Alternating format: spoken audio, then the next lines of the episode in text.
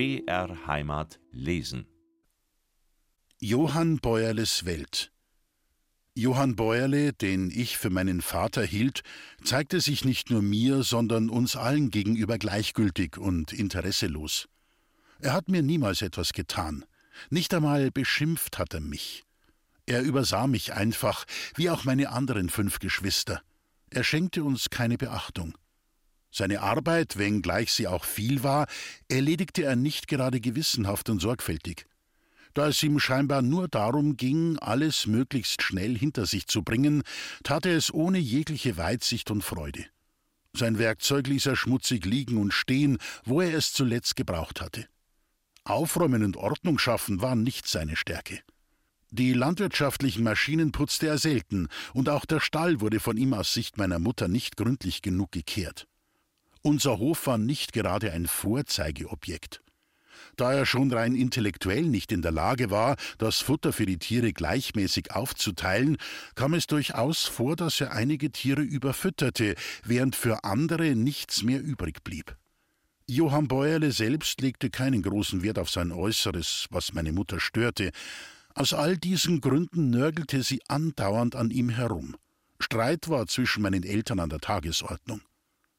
Ich empfand schon als Kind diese Zustände schrecklich, ja unerträglich, zumal ich Schmutz und Unordnung zutiefst verabscheute. Ständig putzte ich im Haus oder kehrte den Hof, so gut ich es vermochte. Irgendwie war ich aus der Art geschlagen. Unser Haus glich eher einem Armenhaus. Nie war genug Geld da. Das Essen war zwar ausreichend, aber sehr bescheiden. Sechs hungrige Kinder, die wie die Orgelpfeifen um den Tisch saßen, hätten sich sehr wohl über eine gewisse Abwechslung gefreut. Doch darauf konnten meine Eltern keine Rücksicht nehmen. Unsere Mahlzeiten bestanden hauptsächlich aus Kartoffeln und Milch.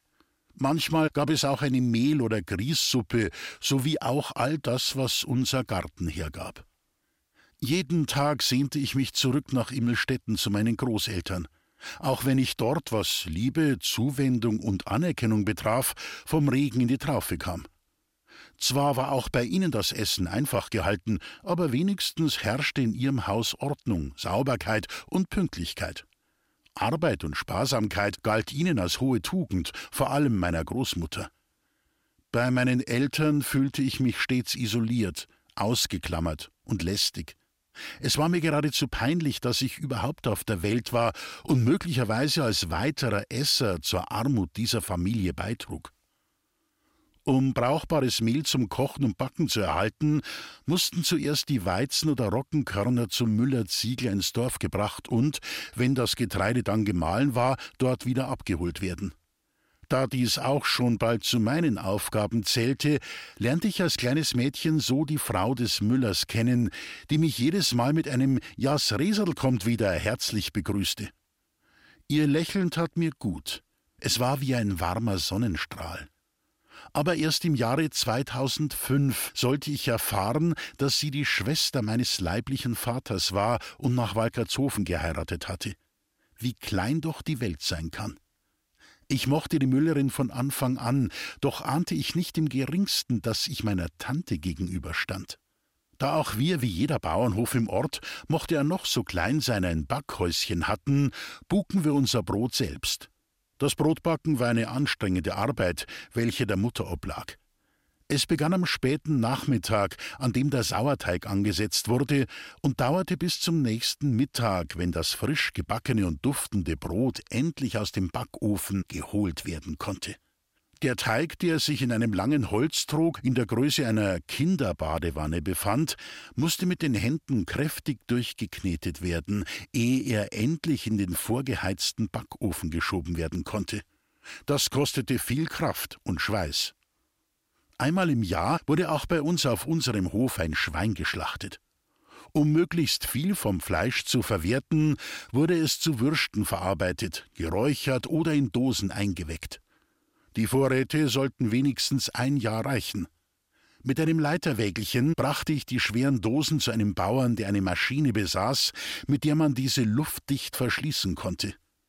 Es war jedes Mal eine Schinderei für mich, das kleine Mädchen, die schwere Last zu transportieren und auch darauf zu achten, dass der Leiterwagen auf dem unebenen Weg nicht kippte.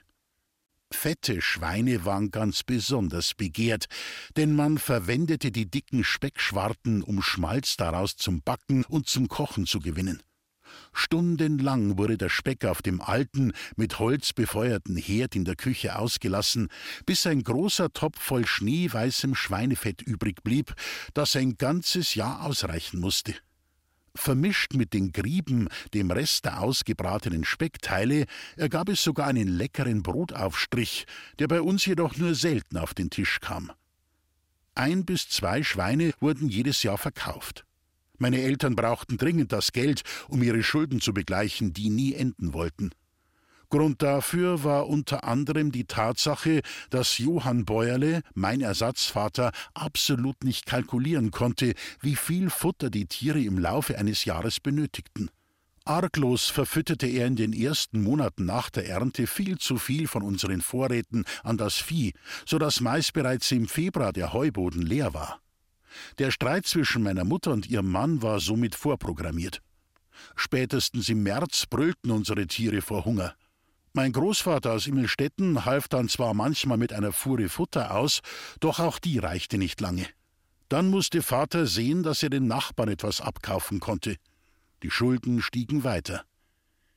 Die Kühe waren für meine Eltern geradezu lebensnotwendig, um täglich die Milch an die Molkerei liefern zu können. Es war ihre einzige Einnahmequelle neben dem Viehverkauf.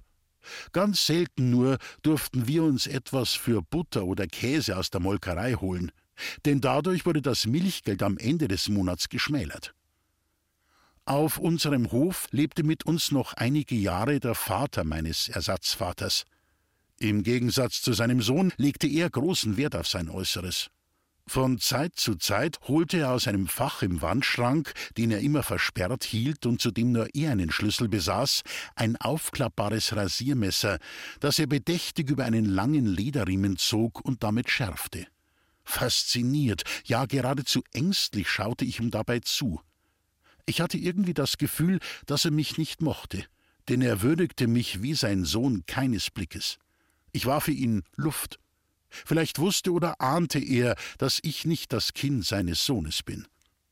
Seine Frau Anna Bäuerle, eine gepflegte und für damalige Verhältnisse vornehm gekleidete Person, behandelte mich liebevoll und steckte mir Brotschnitten zu, die sie eigens für mich zubereitete.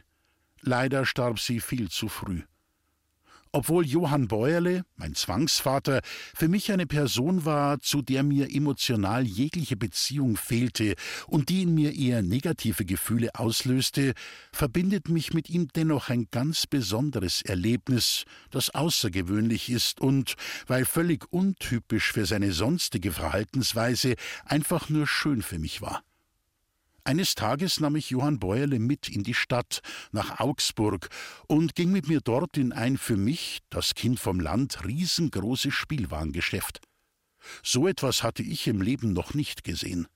Dort gab es lange Regale, die dicht an dicht mit wunderschönen Käthe-Kruse-Puppen gefüllt waren. Staunend und bewundernd stand ich davor. Als Johann Bäuerle mich dann tatsächlich aufforderte, mir eine dieser wunderschönen Puppen auszusuchen, traute ich mich nicht, ihm meine Wunschpuppe zu zeigen oder gar zu nennen. Ich blieb stumm vor ihm stehen, meinen Blick zu Boden gesenkt. Ich brachte kein Wort über meine Lippen. Da geschah ein Wunder für mich. Johann Bäuerle, mein Ersatzvater, suchte für mich die schönste und größte Puppe mit echten, langen und blonden Haaren aus, und kaufte sie mir. Sichtlich stolz darauf, was er tat, drückte er mir die Puppe in die Arme, und zum ersten Mal im Leben glaubte ich, einen liebevollen Blick von ihm zu erheischen. Nun besaß ich endlich einmal etwas, um das mich sogar meine beste Freundin, die Brunhilde, beneidete, obwohl sie selbst alles haben konnte und in einem feudalen Haus aufwuchs. Sie freute sich sehr, wenn ich mit meiner Puppe zu ihr zum Spielen kam und schenkte mir sogar Pralinen dafür. Juliane, meine Schwester, bekam vom Papa eine etwas kleinere Puppe mit dunkler, lockiger Haarpracht. Da ich meiner Puppe im Laufe der Zeit immer wieder mal mit Kamm und Schere einen neuen Haarschnitt verpasste, wurde die Mähne allmählich immer kürzer.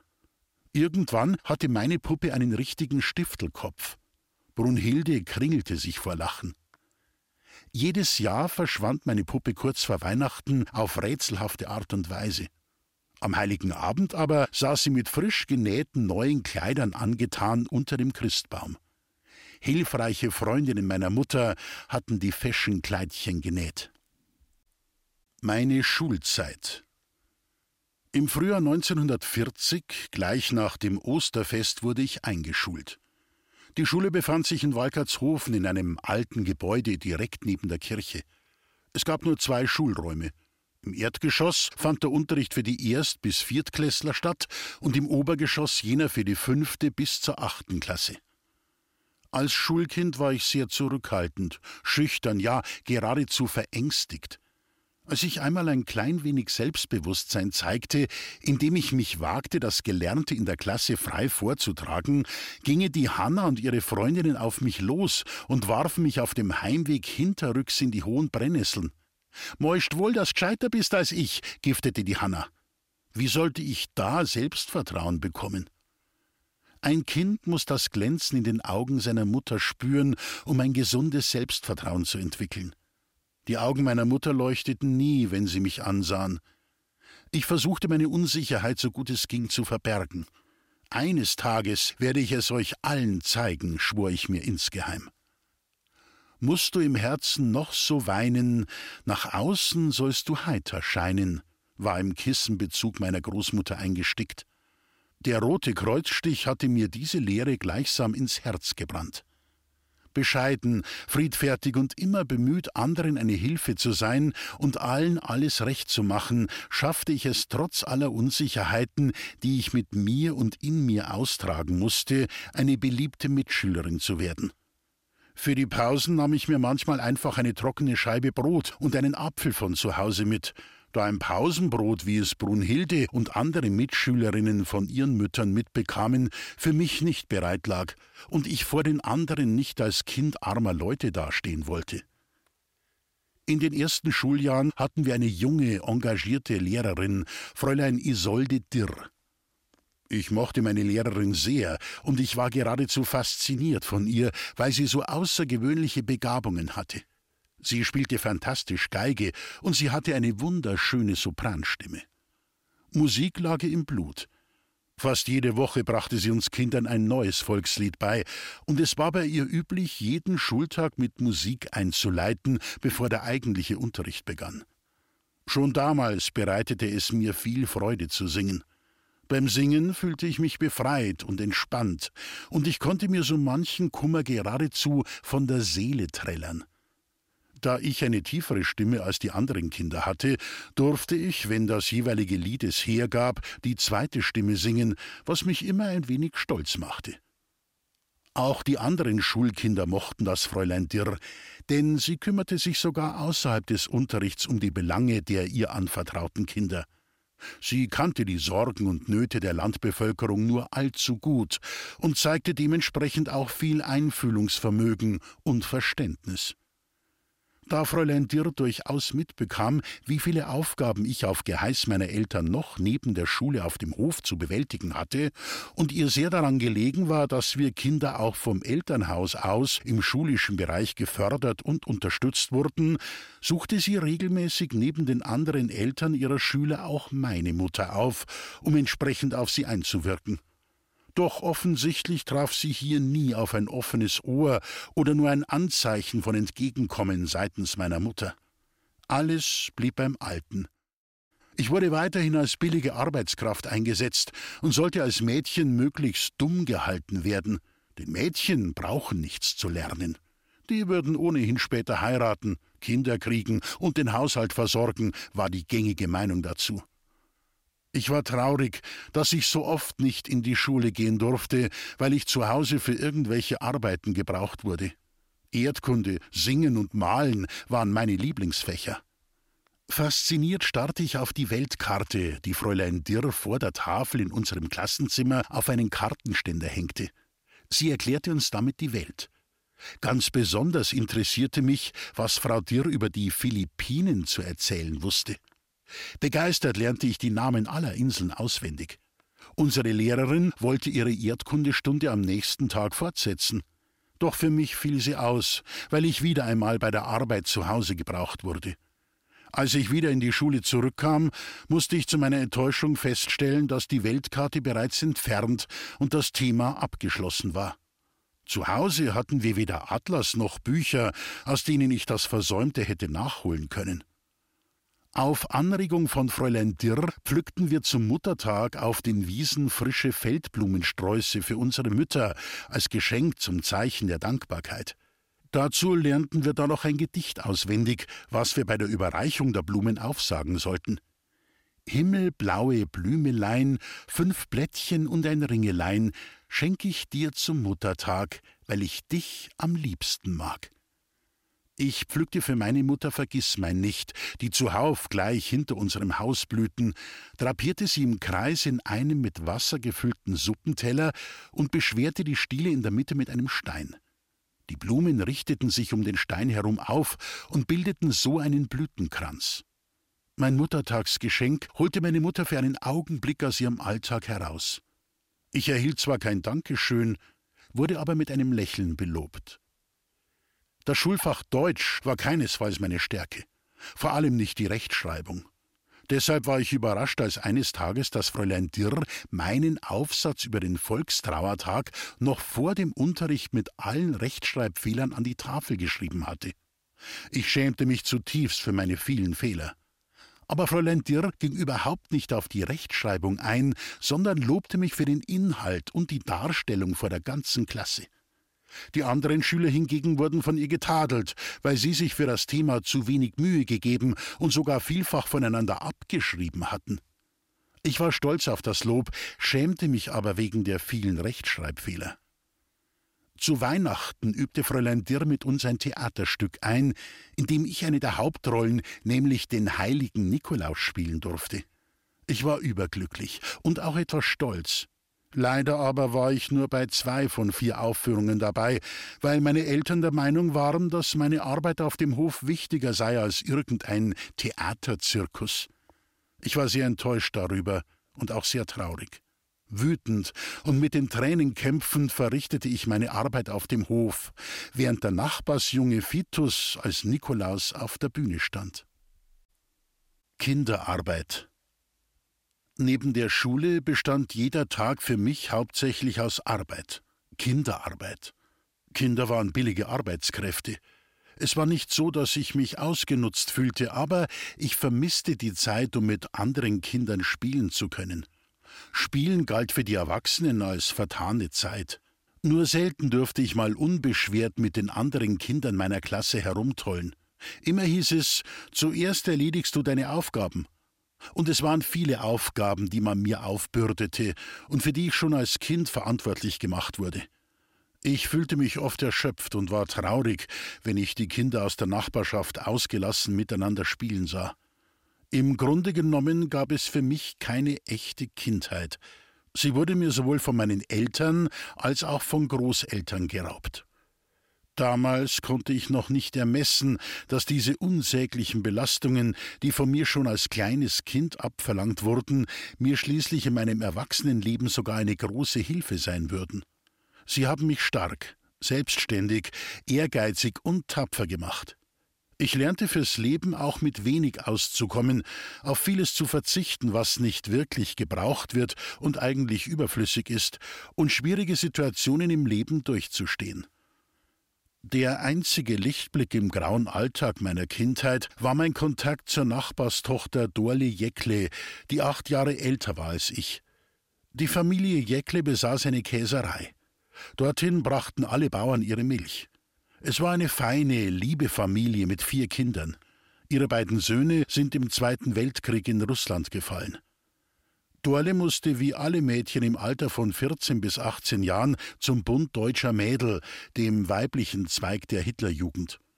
BDM war der Kurzname dieser NSDAP-Mädchenschaften. Zunächst gehörten Wanderungen, Gymnastik, Lagerfeuer und Geländespiele zum Programm der BDM-Mädels. Als aber der Krieg ausbrach, wurden die BDM-Mädchen häufig als Haushaltshilfen eingesetzt, manchmal sogar im Osten, fern der Heimat. Da sich zwischen ihnen und den Soldaten durchaus Liebschaften entwickelten, wurden die BDM-Meiden im Volksmund auch als Bund deutscher Matratzen oder Bubi drück mich verspottet. Dorle leistete sehr zu meiner Freude ihren BDM-Dienst bei uns auf dem Hof. Sie half mir bei den Hausaufgaben und gab mir auch Nachhilfe, damit ich in der Schule trotz der vielen Arbeit auf unserem desolaten Bauernhof nicht zurückfiel. Sie kümmerte sich rührend um mich, wie eine große Schwester. Sie brachte mir Lesen und Schreiben bei, indem sie mir die Buchstaben in Schönschrift vorgab, die ich dann auf meine Schiefertafel übertrug. Auch übte sie mit mir das kleine Einmaleins. Gern und erfüllt mit Dankbarkeit erinnere ich mich an meine Dorle. Manchmal begleitete ich Dorle zu ihr nach Hause und versuchte mich dort nützlich zu machen, indem ich beim Verpacken des Backsteinkäses im Molkereibetrieb ihrer Eltern half. Die mit weicher Rotschmierrinde umgebenen Stinkekäsestücke wickelte ich sorgsam in eine Art Butterbrotpapier. Dorles Mutter lobte meine Arbeit. In den Sommerferien gingen die meisten Dorfkinder zum Schwimmen in die Neufnach. An der alten Mühle beim Stauwehr erteilte unsere Lehrerin Frau Dirr den Kindern Schwimmunterricht. Ich durfte natürlich wieder nicht mitmachen, da währenddessen meine Arbeit zu Hause liegen geblieben wäre und ich ohnehin keinen Badeanzug besaß. Und außerdem gab es im August die meiste Arbeit auf den Feldern, Wiesen und Äckern. Unsere zwei Ochsen wurden vor die Mähmaschine gespannt, um so tagelang, je nach Wetterlage auch ununterbrochen, das gesamte Heu einzubringen. Das Nacharbeiten musste per Hand geschehen. Sobald die Sonne schien, wendeten wir zwei bis drei Tage lang das Heu zum Trocknen. Jeden Abend wurde es zu kleinen Haufen, Bierlingen, zusammengerecht, um es am nächsten Morgen wieder zu zerstreuen. Danach begann der ganze Prozess von vorn. Aber auch das Einfahren der Ernte war sehr mühsam. Eine Person stand bei Senge der Sonne auf dem Heuwagen und nahm entgegen, was von unten hochgegabelt wurde. Zum Laden musste man den Verstand gebrauchen, um das Heu so zu verteilen, dass nicht alles wieder herunterfiel. Das Heu mit einer langstieligen, dreizinkigen Gabel auf den Wagen hochzureichen, erforderte enorme Kraft von einem jeden. Eine anstrengende Arbeit, selbst für einen kräftigen Mann. Die Frauen und Kinder gingen dem Wagen nach und rächten noch einmal auf, was liegen geblieben oder heruntergefallen war, damit wirklich nichts verloren ging. Auf dem Hof musste dann alles in die Scheune gebracht werden, hoch hinauf bis unters Dach. Noch schlimmer und härter als das Einbringen des Heus war die Kornernte. Die vier Getreidesorten Weizen, Roggen, Gerste und Hafer wurden meist mit der Sense per Hand gemäht. Danach wurde das Korn eingesammelt, gebunden und zum Trocknen als Kornmantel aufgestellt. Am unangenehmsten war der Roggen, lang, stachelig und mit vielen Disteln vermischt, da man damals noch keinen Unkrautvernichter kannte.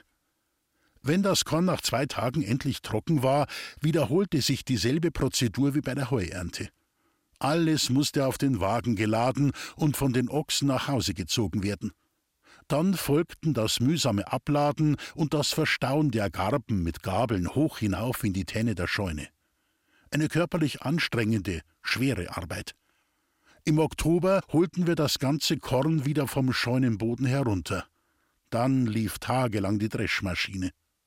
Allen Beteiligten war bitter bewusst, dass es im nächsten Jahr nicht anders ablaufen würde. Kühe hüten empfand ich dagegen als reinste Erholung. Barfuß lief ich mit einem Lied auf den Lippen über die Stoppelfelder und trieb die Kühe auf die Weide. Sie hopsten und sprangen voller Freude, denn sie konnten sich nun völlig frei bewegen. Zäune gab es nicht. Allerdings hatte man mir befohlen, möglichst eine Wiese auszusuchen, die neben einem Kartoffelacker lag, damit ich zwei Arbeiten gleichzeitig ausführen konnte. Kartoffeln klauben und dabei ein Auge auf die Kühe werfen. Manchmal traf ich andere Kinder, die ebenfalls zum Kühhüten bestimmt worden waren. Dann sammelten wir im benachbarten Wäldchen trockenes Holz, machten für uns ein Hirtenfeuer und brieten darin Kartoffeln vom Feld die schmeckten so köstlich. Für wenige Stunden fühlte ich so etwas wie glücklich sein. Wie sehr genoss ich doch diese Zeit. Familienalltag Wenn es auch banale Dinge waren, so kann ich mich, je länger ich darüber nachdenke, auch an ein paar schöne Augenblicke in meiner Kindheit erinnern. Hinter unserem Bauernhaus war ein Hügel, da rannten wir Kinder manchmal hoch, und wenn das Gras schon hochgewachsen war, legten wir uns einfach auf den Boden und rollten wie auf einem weichen Bett den Hügel hinab. Welch beglückende Momente kindlicher Ausgelassenheit. Wir sechs Kinder hatten zusammen nur ein Zimmer. Um in diese Schlafkammer zu kommen, musste man durch das Elternschlafzimmer gehen. Zuerst schliefen die Babys im Bettstadel bei den Eltern, und wenn sie groß genug waren, wurden sie zu uns ins Geschwisterzimmer gelegt. Unsere Matratzen bestanden aus Strohsäcken, die jedes Frühjahr von unserer Mutter erneut mit frischem Stroh ausgestopft wurden. Zum Zudecken hatten wir Federbetten, die mit Federn unserer Gänse gefüllt waren. So etwas wie ein Badezimmer gab es nicht. Unsere Toilette war im Plumpsklo hinter dem Haus. Nicht immer stand uns Zeitungspapier zum Hintern abwischen zur Verfügung. Deshalb mussten wir uns oftmals irgendwie anders behelfen, was im Sommer einfach war, weil wir dann schnell ein paar Blätter von einem Baum oder einem Busch zu diesem Zweck abreißen konnten. Auf dem Herd in der Küche standen stets Töpfe mit warmem Wasser, aus denen man bei Bedarf einige Kellen zum Händewaschen in eine Waschschüssel schöpfen konnte. Ja, und dann gab es den Badetag für uns Kinder am Wochenende, entweder am Samstag oder am Sonntag, je nachdem, ob die Feldarbeit Vorrang hatte. In der Küche wurde entweder ein großer Zuber oder eine Zinkbadewanne aufgestellt und fast bis oben hin mit leidlich warmem Wasser gefüllt. Damit es schneller ging, steckte unsere Mutter immer gleich zwei oder drei Kinder zusammen in die Wanne und schrubbte sie ab. Das Wasser wurde in der Regel nicht gewechselt, bevor nicht alle Kinder von Kopf bis Fuß gewaschen waren. Der Sonntag galt zwar allgemein als Tag des Herrn, doch im Sommer nicht bei uns. Sonntag war bei uns Waschtag. Während der Woche ging die Feldarbeit vor. Gleich nach dem Gottesdienst musste ich mein schönes Sonntagskleid ausziehen und zusammen mit der Mutter den Kessel im Freien anheizen, in Kübeln aus der Küche Wasser herbeischaffen und die Wäsche sortiert nach hell und dunkel zusammen mit den Seifenflocken im Kessel auskochen. Die stark verschmutzten Wäschestücke wurden mit Wurzelbürste und Seifenlauge auf einem Holztisch deftig bearbeitet.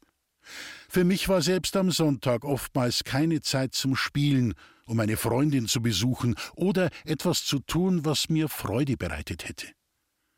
Das Verhältnis von mir zu meinen Geschwistern war, wie man es von einer älteren Schwester erwartete. Ab einem gewissen Alter war ich für die Kinder so eine Art Zweitmutter. Meine Mutter selbst war ununterbrochen mit meinen fünf Geschwistern beschäftigt und hatte zudem noch Haus und Hof zu versorgen. Wahrhaftig kein leichtes Los. Meine Geschwister.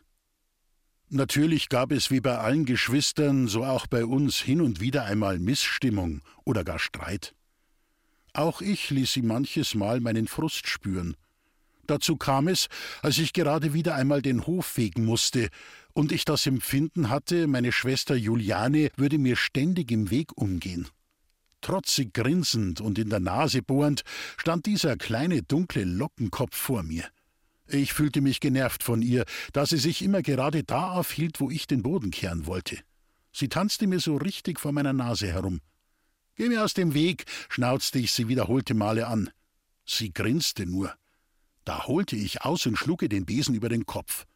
Die Kleine wusste nicht, wie ihr geschah, und fing lauthals an zu heulen, so dass alle anderen Geschwister und die Mutter Schlimmstes befürchtend herbeiliefen. Es tat mir auch sofort leid. Was ich da in meiner Wut gemacht hatte, war völlig untypisch für mich. Mein ganzer Frust, immer das Aschenputtel für andere zu sein, ständig mit Schrupper und Putzlappen herumlaufen zu müssen, statt mit Buch und Schreibzeug, um endlich wie andere Kinder lernen zu dürfen und aufzuholen, hatte sich in diesem Moment auf meine Schwester Juliane entladen. Als Paul, mein Bruder, etwa fünf Jahre alt war, spielte er mit Ernst unserem Jüngsten im Stall, während der Vater die Stallarbeit verrichtete. Die alte hölzerne Stalltür konnte man in der Mitte teilen und schwenken. Die Buben setzten sich auf den unteren Teil der Tür, schaukelten hin und her und johlten ausgelassen. Sehr zum Ärger des Vaters. Genervt scheuchte er sie weg. Paul und Ernst ließen sich den Tag jedoch nicht verdrießen, sondern verzogen sich in die Scheune und stiegen dort auf die Tenne. Das Heu war bereits eingebracht und verdeckte wie dicke Wolken den Boden. Die Tenne war nur mit schmalen, wackeligen Brettern belegt. Die Buben tollten ganz fröhlich, ausgelassen und unbedacht im Heu, bis Paul zwischen zwei Bretter trat und kopfüber in die Tiefe auf den harten Betonboden der Scheune stürzte. Vater, aufgeschreckt vom Schreien des kleinen Ernsts, eilte herbei, hob das leblose Paulchen auf, trug ihn ins Haus und legte ihn auf den Küchentisch. Ich konnte sehen, dass das Hirn aus der klaffenden Kopfwunde quoll. Welch schrecklicher Anblick. Es dauerte, bis der Arzt kam und Paul in die Klinik nach Augsburg gebracht werden konnte. Dort lag er monatelang in einer Art Gipsschale um den Kopf. Tante Risi, die Schwester meines Pflegevaters, wohnte nicht weit weg von Augsburg und besuchte den Jungen fast täglich. Hieraus entwickelte sich eine enge, mütterliche Beziehung zwischen Tante Resi und dem kleinen Paul. Das war wohl auch der Grund, warum sie von den vier Brüdern Paul später zu sich holte. Als die Älteste war ich so gut wie für alles verantwortlich, und von mir wurde erwartet, stets vernünftig zu sein. Tagtäglich musste ich im Haushalt zur Hand gehen, beim Putzen, Kochen und Waschen. Alles mit der Hand, versteht sich, sogar an Sonn- und Feiertagen. Auch hatte ich Stall- und Feldarbeiten zu erledigen und natürlich das Kleinvieh zu füttern. Außerdem forderte meine Mutter vehement ein, dass ich sie bei der Erziehung meiner fünf Geschwister unterstütze. Oft musste ich wegen der vielen Arbeit im Haus, auf dem Hof und auf den Feldern vom Schulunterricht freigestellt werden. Meinen Geschwistern erteilte ich Nachhilfe, weil sie mir leid taten. Adolf, mein kleiner Bruder, konnte in der dritten Klasse noch nicht einmal lesen. So durfte es nicht weitergehen. Also versuchte ich, ihm mit viel Geduld Lesen und Schreiben beizubringen. Aber anstatt sich mir für meine Hilfe dankbar zu zeigen, wurde er aggressiv und ging erbost mit seinen Fäusten und einmal sogar mit einem Stecken auf mich los. Zum Spielen, wie es altersgerecht gewesen wäre, fand ich kaum Gelegenheit. Und dann die Kleidung. Alles wurde selbst gemacht und, bis es endgültig auseinanderfiel, geflickt. Fast täglich musste ich waschen, Socken stopfen, die zerrissenen kurzen Hosen meiner Brüder ausbessern, Knöpfe annähen und unsere Kleider irgendwie zurechtmachen. Es gab in unserem Dorf nach dem Krieg Flüchtlingsfrauen, die sich mit Näharbeiten über Wasser hielten. Sie waren geschickte Schneiderinnen. Ihnen gab meine Mutter zwei nagelneue Kopfkissenbezüge von unserer Bauernwäsche, ein blau geblümtes und ein rosa geblümtes. Sie bat die Frauen, für meine Schwester Juliane und mich daraus Kleider zu nähen. Und tatsächlich entstanden unter den geschickten Händen der Näherinnen aus einfachstem Material zwei zauberhafte Kleidchen. Wir waren so glücklich und stolz darüber. Wir drehten uns immer wieder vor dem Spiegel im Schlafzimmer unserer Eltern, bestaunten uns in den schönen Kleidern und fühlten uns wie kleine Prinzessinnen. Gerne spielten meine Geschwister und ich mit anderen Dorfkindern am Bach, der unseren Hof von drei Seiten umschloss. Wir übten Weitsprung, indem wir johlend von einem Ufer zum anderen hüpften. Ich wagte einmal sogar mit einem kühnen Sprung die breiteste Stelle des Baches zu überqueren und flog dann auch prompt in selbigen hinein. Statt Beifall erntete ich schadenfrohes Lachen. Mindestens einmal im Jahr trat unser Bächlein über die Ufer. Sein Wasser kam durch die Hintertür in unser Haus und floss vorne zur Haustüre wieder hinaus.